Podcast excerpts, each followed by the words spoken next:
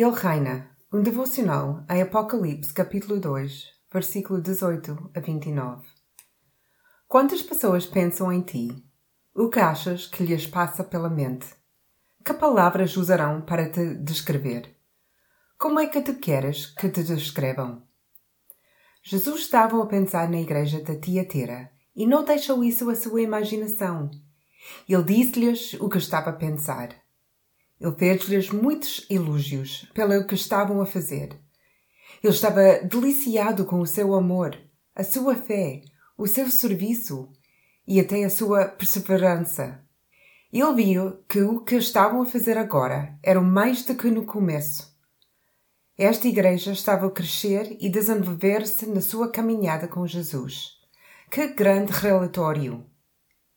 Eu ia gostar de ouvir aquelas coisas serem ditas sobre mim, vindas de todos que conheço, mas especialmente de Jesus. Ser conhecida para ter uma fé crescente e dinâmica, pelo meu amor e pelo amor em ação.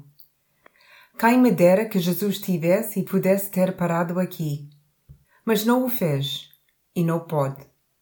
A igreja em Tira tinha um problema, um dos grandes tinha começado a fazer algumas concessões. Pensaram que talvez não importasse que fossem a determinados lugares e fizessem certas coisas.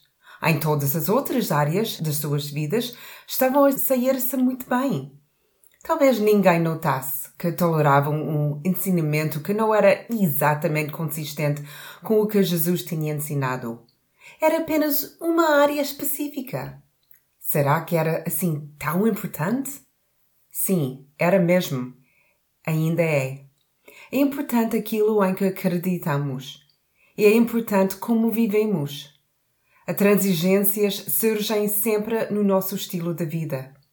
É importante sermos coerentes no que estamos a permitir que as nossas mentes pensem e no que deixamos permanecer nos nossos corações.